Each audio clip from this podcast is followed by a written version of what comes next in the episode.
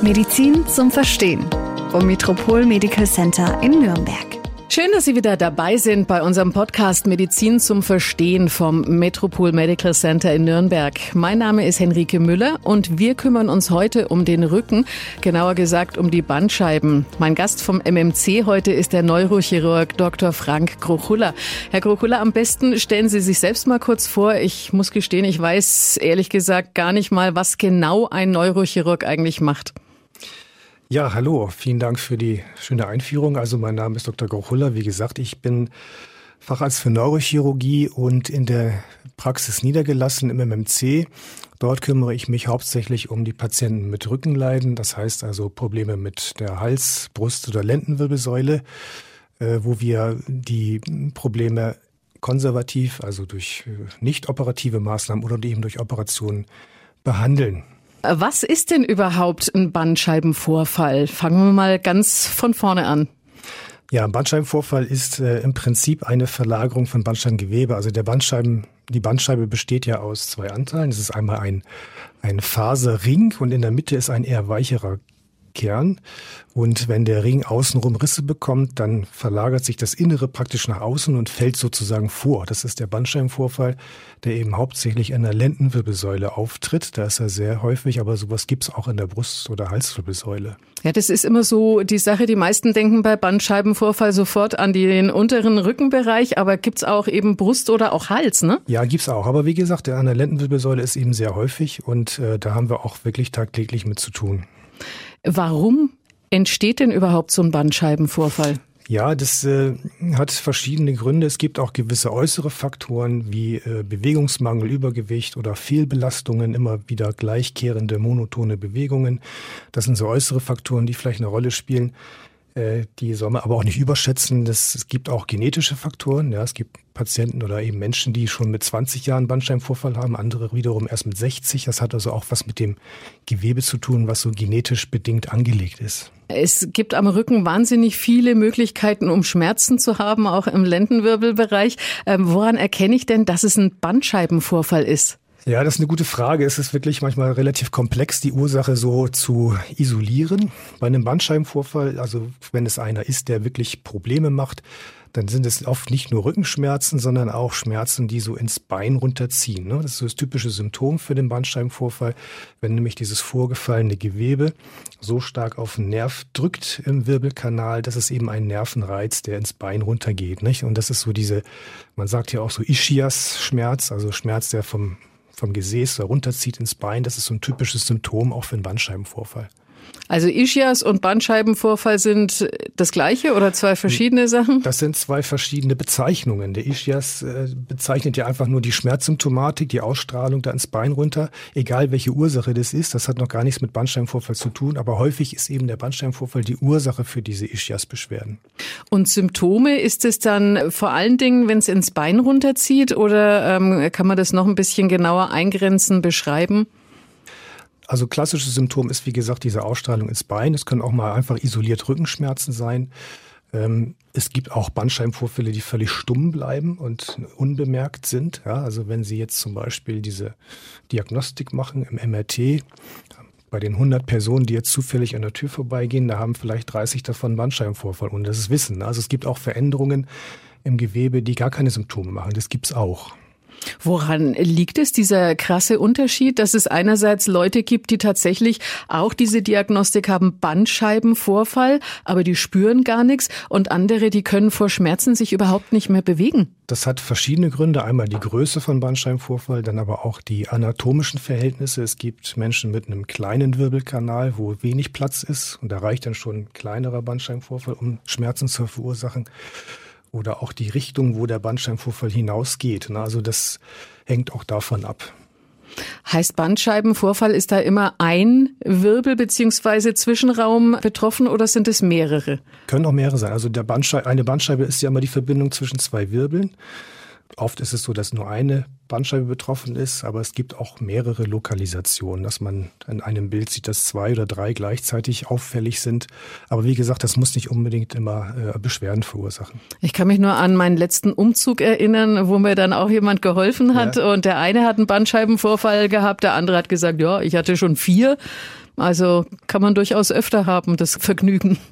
Sicher, und es ist ja auch eine häufige Erkrankung, äh, die uns ja immer wieder begegnet in der Praxis, äh, auch in einem Alter, wo die Menschen noch voll im Saft stehen, wie man so schön sagt, also auch im Berufsleben sind, sodass das Alter, wo das häufig auftritt, gerade die Bandscheibenvorfälle an der äh, Lendenwirbelsäule, ist so zwischen 30 und 60 Jahren.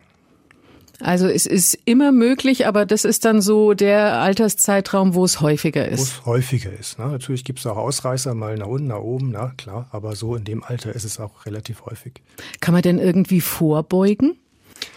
Man kann vorbeugen, aber man kann natürlich damit nicht garantieren, dass man keinen Bandscheibenvorfall kriegt. Natürlich sollte man dafür sorgen, dass so diese ungünstigen äußeren Faktoren wie Bewegungsmangel, Übergewicht, dass man das reduzieren kann. Das sind ja solche Sachen, die man eventuell selber im Griff hat. Ja, und darüber hinaus vielleicht auch noch äh, regelmäßig bewegen, Sport treiben, der eben für den Rücken gut ist. Das sind die Sachen, die Sie selber beeinflussen können. Ja. Wenn ich mich dann also zum Orthopäden bewegt habe und der hat mir die niederschmetternde Diagnose Bandscheibenvorfall gestellt, wie wird das behandelt? Das kommt darauf an, wie die Beschwerden sind. Ja, das heißt also, wenn Sie jetzt Schmerzen haben, wird erstmal die, der Schmerz wird behandelt. Also es geht, es sind eigentlich zwei Ziele. Einmal den Schmerz reduzieren und die Beweglichkeit verbessern. Das heißt, wir greifen in der Regel an mit Schmerzmitteln oder Injektionen und auf der anderen Seite mit einer Physiotherapie, um wieder eine normale Bewegung hinzubekommen. Ja, solange jetzt keine komplizierenden Faktoren dazukommen, wie eine Lähmungserscheinung im Bein, kann man immer auch konservativ behandeln.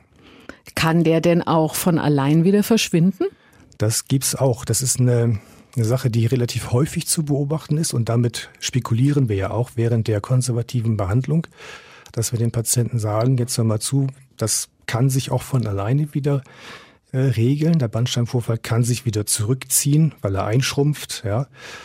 Das kann allerdings sechs, acht Wochen dauern. Ja. Aber in dieser Zeit kann man Patienten helfen, eben mit der Schmerztherapie und mit der Physiotherapie diese Zeit besser zu überbrücken.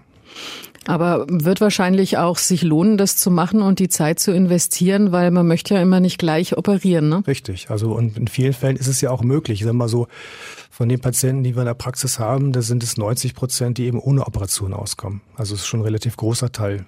Aber wann muss oder sollte operiert werden? Eigentlich gibt es da zwei Situationen. Erstens, wenn der Schmerz einfach nicht weggeht, trotz mhm. der Behandlung über mehrere Wochen. Und oft ist es dann so, dass die Patienten von sich auch schon sagen, jetzt irgendwie habe ich sozusagen die Schnauze voll auf Deutsch. Ist der gesagt. Leidensdruck ja, zu groß, ne? Der Leidensdruck einfach zu groß wird. Und der zweite Grund ist eben, wenn darüber hinaus noch Lähmungserscheinungen auftreten, wie also eine, also eine, eine Schwäche im Fuß, im Bein oder ein Taubheitsgefühl, was zunimmt, also so neurologische Funktionsstörungen, die halt darauf hinweisen, dass der Nerv doch zu sehr eingedrückt ist und entlastet werden muss. Wie wird denn so ein Bandscheibenvorfall operiert? Wie hat man sich das vorzustellen? Das ist heutzutage eine sogenannte minimalinvasive Technik. Da gibt es eigentlich zwei große Techniken, die man einsetzt. Einmal ist es die mikroskopische Operationstechnik, einmal die endoskopische. Es sind einfach zwei technisch unterschiedliche Verfahren, die aber gleichwertig sind. Also unterm Strich sind das beides Operationsverfahren, wo der Zugang, also der Schnitt und der Zugang zum zur Wirbelsäule klein ist und äh, überschaubar, also ein geringes Trauma ist in der Regel. Man muss sich das also nicht so vorstellen, riesenlange Operation, die Stunden dauert, sondern das geht doch relativ klein in Anführungszeichen. Es geht relativ klein, das heißt keine lange OP-Dauer, es sind vielleicht 30, 45 Minuten und kleiner Hautschnitt äh, im Idealfall. Ne? Und wie sieht's hinterher aus? Die Nachbehandlung, muss man da dann noch ewig mit Krankenhaus oder Reha oder Physio rechnen? Also Krankenhausaufenthalt ist in dem Fall sehr kurz, das sind nur ein paar Tage. Aber wichtig ist auch die Nachbehandlung, das heißt also die Physiotherapie und es schließt sich manchmal auch eine Art Reha an, um eben auch die Muskulatur wieder aufzubauen, um einfach Patienten wieder leichter ins Berufsleben zu bekommen. Ich sagte ja anfangs, dass die also viele Patienten in dem Alter sind, wo sie noch berufstätig sind. Und da ist es natürlich wichtig, bevor sie im Beruf wieder einsteigen, dass sie auch wirklich komplett wieder fit und aufgebaut sind. Ähm, gibt es denn, weil Sie gerade von Muskulatur sprechen, gibt es denn irgendwelche Sportarten, die besonders gut sind für den Bereich, überhaupt für, den, für die Wirbelsäule? Generell ist erstmal Bewegung grundsätzlich gut. Das heißt also auch gerade so diese geradeaus-Sportarten wie Laufen, Schwimmen, Fahrradfahren ist auf jeden Fall gut. Dann darüber hinaus eben diese spezielle Rückengymnastik. Da gibt es verschiedene Verfahren, die man anwenden kann und äh, Fitnessstudio, wo man sicherlich auch mit der Beratung äh, gut arbeiten kann, um eben so die Rumpfmuskulatur zu stärken hat sich im Lauf der Jahre doch auch was entwickelt, einfach vom medizinischen her, auch natürlich von der Operation her. Ich glaube, Bandscheibenvorfälle waren früher wirklich dramatischer, oder? Ich denke schon, dass es heutzutage etwas, ja, ich will nicht sagen lockerer angegangen wird, aber durchaus äh, nicht mehr so als grundsätzlich schwerwiegende Erkrankung betrachtet wird, ja, weil man auch weiß, dass Bandscheibenvorfall alleine nicht schlimm sein muss. Es gibt, wie gesagt, Patienten, die haben auch einen Bandscheibenvorfall in ihrer Diagnostik und haben keine Beschwerden. Und äh, man kriegt das in der Regel immer wieder in den Griff. Ja, man muss sich einfach nur darüber im Klaren sein, dass es auch etwas dauern kann. Also man darf nicht die Erwartung haben, dass man nach drei Tagen wieder fit ist, wie nach einem Schnupfen jetzt, ja, sondern es braucht einfach auch mal ein bisschen Zeit. Ein gutes Schlusswort, würde ich mal sagen. Herzlichen Dank an Dr. Frank Grochulla vom MMC in Nürnberg, dass Sie bei uns waren, dass Sie sich ein bisschen Zeit für uns genommen haben. Und ähm, wir hoffen, dass Sie auch beim nächsten Podcast wieder bei uns sind und einschalten. Vielen Dank. Vielen Dank auch. Medizin zum Verstehen vom Metropol Medical Center in Nürnberg.